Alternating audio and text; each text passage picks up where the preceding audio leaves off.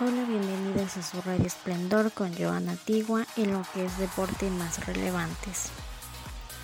Federación Internacional de Patinaje y Voleibol sancionan a Rusia por invasión a Ucrania. Los patinadores rusos quedan excluidos de competencias internacionales, mientras que el Mundial de Voleibol no se realizará en un territorio comandado por Vladimir Putin después del llamamiento hecho el lunes por el Comité Olímpico Internacional para excluir a los deportistas rusos y bielorrusos de los eventos deportivos internacionales.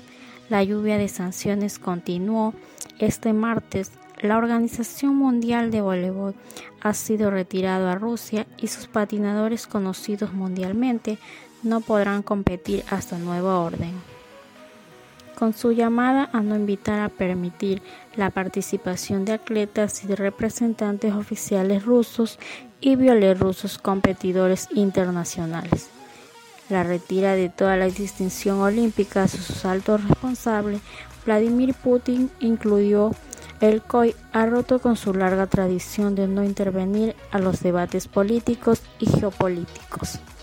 La FIFA y la UEFA reaccionan inmediatamente excluyendo a Rusia del Mundial, en el que debería haber disputado la resaca contra Polonia el 24 de marzo. Tras un largo silencio de la Federación Internacional de Voleibol, anunció que iba a confiar en otro país a la organización del Mundial, previsto para agosto y septiembre. La FIFA estaba bajo presión después de que Francia y Polonia competían en el Olímpico Mundial respectivamente anunciaron el boicot a la competición si no se cambiaría la sede.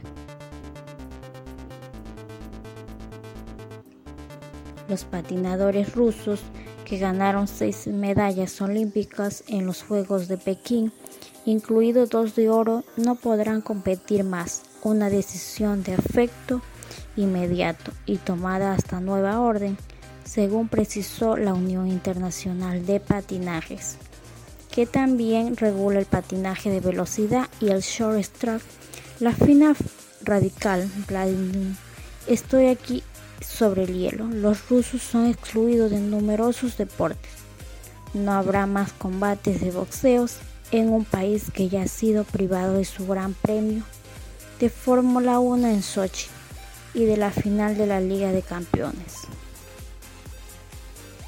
Los eventos de alcance mundial la Federación Internacional de Natación, que ya había anulado todas las competiciones de suelo ruso, ha seguido de una manera menos radical las recomendaciones.